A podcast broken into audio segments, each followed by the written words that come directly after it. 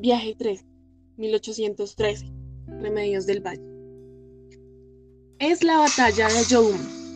Juana tiene ganas de ir en busca de Manuel Asensio Padilla, su esposa, con el que había combatido en esa batalla. Pero sabe que está ahí por otra cosa, que tiene que dejar de lado esas ganas, por algo que es más grande y muy colectivo. Además, quién sabe qué agujeros podría crear en el tiempo si interviniera y cambiaría la historia. Ve a María Remedios del Valle.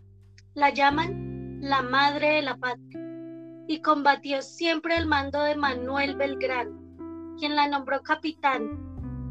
Juana la conoció en alguna batalla, así que la recuerda muy bien.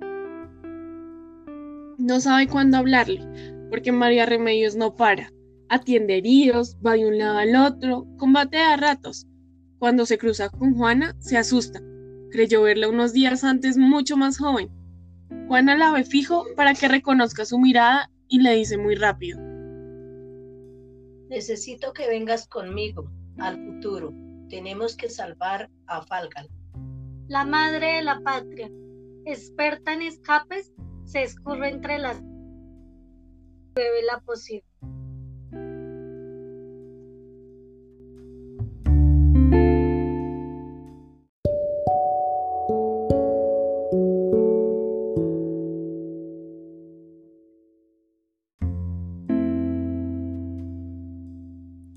Viaje 5, 1840. Martina Chapanay, San Juan, Argentina. Aparecen ahora en un bosque y Martina Chapanay está arriba del bandido Cuero, con un cuchillo apoyado en su garganta. Me perdono la vida, pero no vuelvo a matar a un inocente. El error solo a los ricos.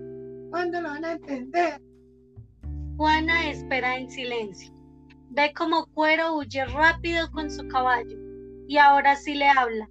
Martina aún está furiosa y casi la ataca con su cuchillo, pero entonces Victoria Romero la reconoce y le dice, Martina, sé que pelearemos juntas por el federalismo del país. Necesitamos del manejo de los cuchillos, de tu manera única de domar a los caballos. Hay un pueblo en peligro. Martina no entiende mucho, pero sabe que esa mujer con el rostro con una cicatriz es también una luchadora. Ella, que es bastante desconfiada, decide que mejor se va con esas mujeres, porque ya bastante había renegado con Cuero y su banda de ladrones. Así que acepta la poción y la bebe.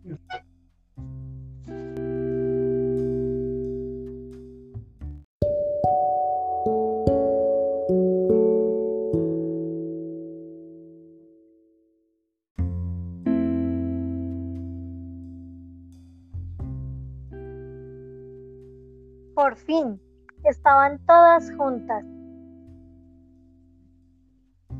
Con el último trago, regresaron a la casa de Yaisa, en las afueras de Fálgala. Esta vez, Tomasito creyó que su susto no podía ser más grande.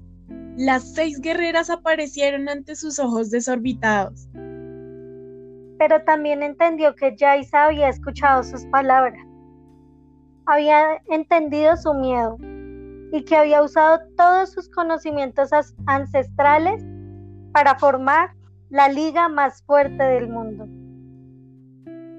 Ahora sí, el destino de este grupo de mujeres era por fin Válgala.